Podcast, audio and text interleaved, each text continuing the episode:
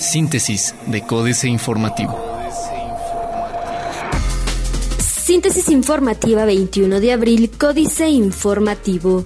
Códice Informativo.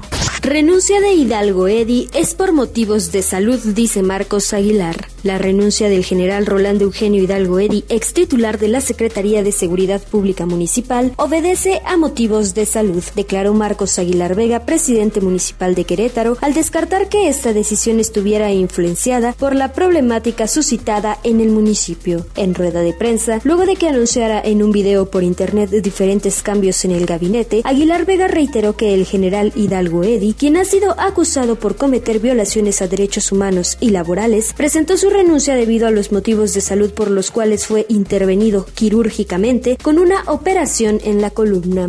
PRI critica la designación de Alejandro González Valle en un cargo por el que ya fue inhabilitado. El Partido Revolucionario Institucional criticó la decisión del municipio de Querétaro de nombrar a Alejandro González Valle como nuevo titular de la Secretaría de Servicios Públicos Municipales tras la renuncia de José Luis Sainz Guerrero. Sin la presencia del dirigente estatal Juan José Ruiz Rodríguez, miembros del Comité Directivo Estatal como Abigail Arredondo Ramos, Francisco Pérez Rojas, e Isabel Aguilar Morales se expresaron en contra de la decisión y recordaron que años atrás Alejandro González Valle fue inhabilitado para ocupar cargos públicos precisamente tras haber ocupado la misma cartera que ahora le ha sido asignada en la administración de Marcos Aguilar.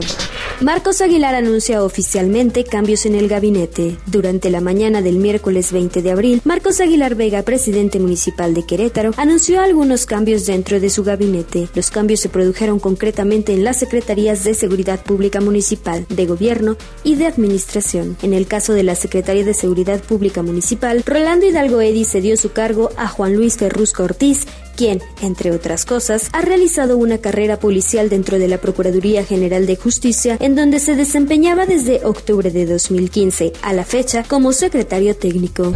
Pancho Domínguez y alcaldes de zona metropolitana se reúnen para reforzar seguridad. El gobernador Francisco Domínguez Servién se reunió con los presidentes municipales de la zona metropolitana de Querétaro con la finalidad de coordinar acciones para reforzar la seguridad en sus demarcaciones como en el estado. Al encuentro acudieron los alcaldes Marcos Aguilar Vega, de Querétaro, Guillermo Vega Guerrero, de San Juan del Río, Mauricio Curi González, de Corregidora, y Mario Calzada Mercado, de El Marqués. Francisco Domínguez les planteó que el objetivo de la reunión era evaluar los índices de inseguridad de cada municipio y del Estado, compartir información y establecer un reforzamiento en las estrategias para atender formas específicas de delito.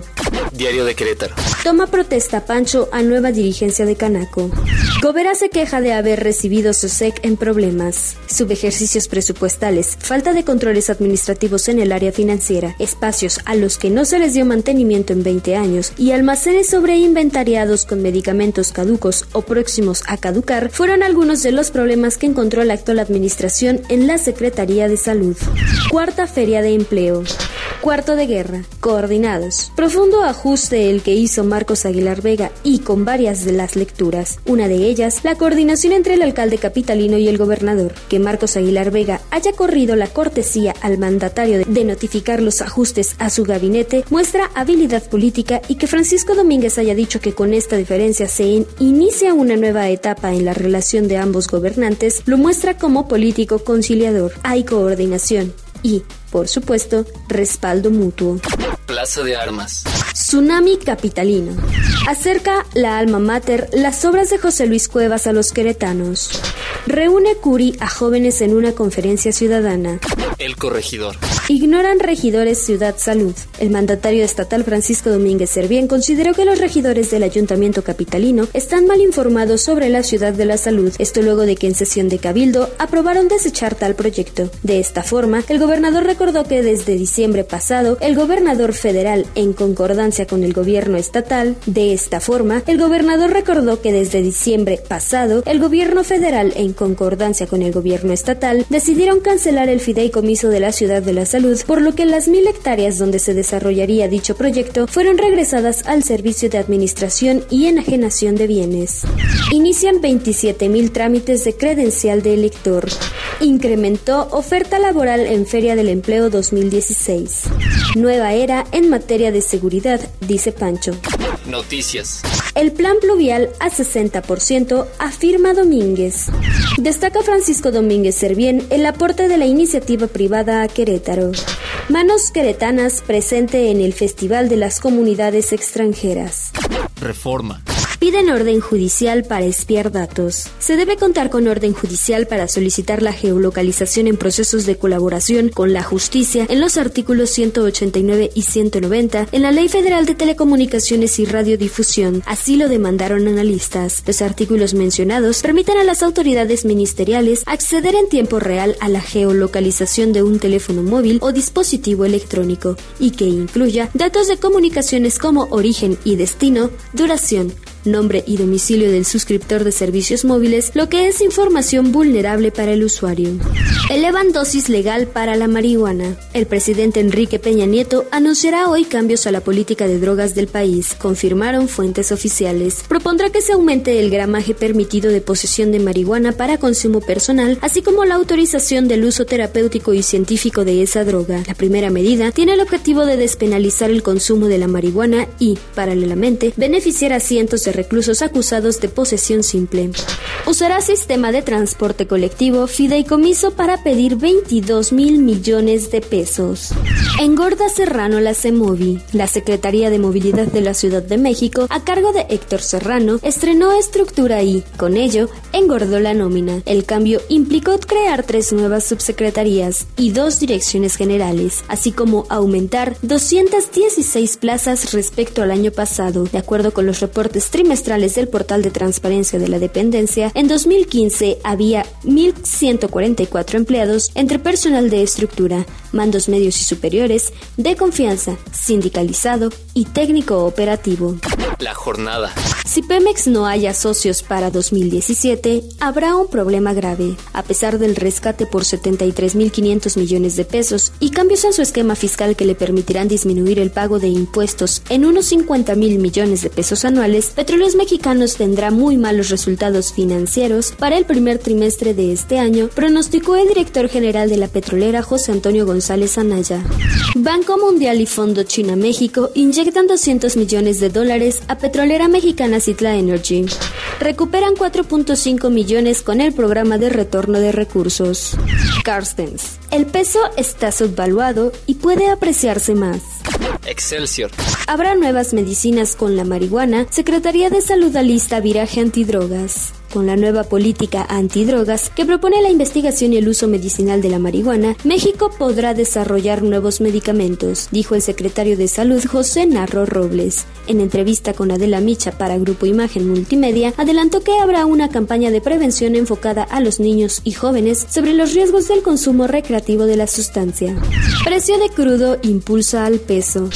Rotan capitales desde Walmex a México y Cemex. Venden el dólar hasta en 17.82 pesos en el Aeropuerto Internacional de la Ciudad de México. Internacional.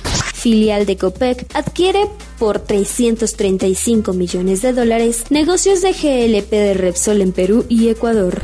Secretario General de la OPEP, Mercado Petrolero, empezará a equilibrarse de nuevo al 2017. Ganan inversionistas con cambio político. Si Donald Trump lo logra, en casi 200 años habría una primera dama europea en Estados Unidos. Otros medios. Vivaldi, el nuevo navegador que sale a cazarte pues necesita de ti.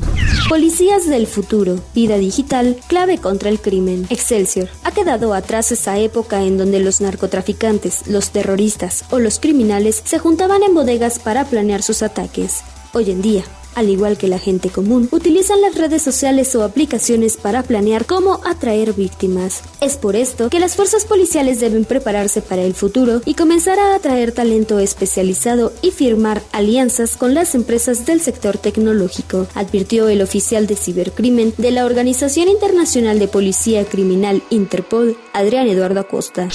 La increíble salvada de este auto gracias al piloto automático de Tesla. Financieras.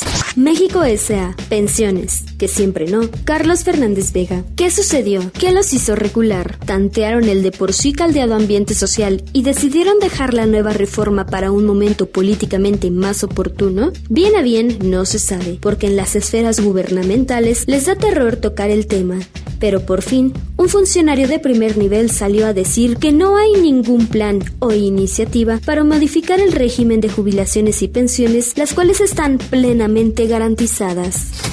Dinero. Gestiona Pemex Préstamo Mega Urgente Enrique Galván Ochoa, en Nueva York. El jefe de petróleos mexicanos José Antonio González Anaya buscó socios e inversionistas que aporten capital para ponerla a flote. Al mismo tiempo, gestionó un préstamo de superurgencia por 1.500 millones de dólares. En otro escenario, ayer se registró una explosión en el complejo petroquímico Pajaritos de Coatzacoalcos con saldo inicial de tres muertos y 60 heridos. Capitanes. Fernando Senderos Mestre, el capitán de Cuo, está satisfecho por los resultados del primer trimestre del grupo. La mejora en eficiencia operativa y una estrategia de control de gastos permitieron un crecimiento de 15% en ingresos, en EBITDA del 59% y en utilidad neta de 493%. Políticas.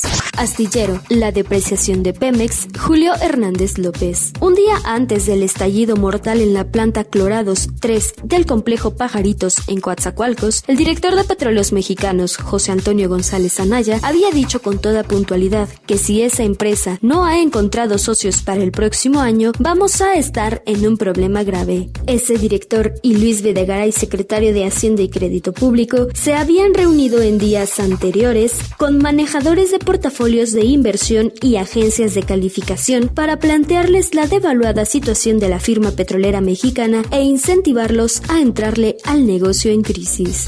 México sediento, jaque mate, Sergio Sarmiento. Iztapalapa recibe más agua por habitante que Barcelona o París. La afirmación se antoja falsa. Así podría parecerle en efecto a ese 40% de la población de Iztapalapa, unas 800.000 personas que no cuentan con un suministro constante de agua. Pero en realidad, Iztapalapa recibe unos 200 litros diarios por habitante. La Ciudad de México, 300, Barcelona y París, 170. Esto lo ha señalado Ramón Aguirre Díaz, director general del Sistema de Aguas de la Ciudad de México. Venezuela. Cerca del colapso total, el informe Oppenheimer, Andrés Oppenheimer. Un informe reciente del Fondo Monetario Internacional, según el cual Venezuela alcanzará este año una tasa de inflación del 720%, la más alta del mundo, ha atraído una gran atención por parte de los medios de prensa, pero lo que están diciendo los principales economistas del Fondo Monetario Internacional ahora es aún más dramático. Erotismos. Guadalupe Loaesa. Ayer tuve la fortuna de ser guiada por mi amigo Pavel Granados por los laberintos del erotismo. No, no nos fuimos de parranda ni tampoco fuimos a una set shop. Visitamos la exposición que él organizó a lo largo de ocho meses y que se titula Erotismos, la vida íntima de los objetos, la cual se inauguró el miércoles 20 en el Museo del Objeto de la Colonia Roma, Colima 145, una exhibición que comprende más de mil objetos relacionados con el erotismo en todas las desde el can-can hasta hoy, con los juguetes sexuales fabricados con tecnología de punta. Síntesis de Códice Informativo.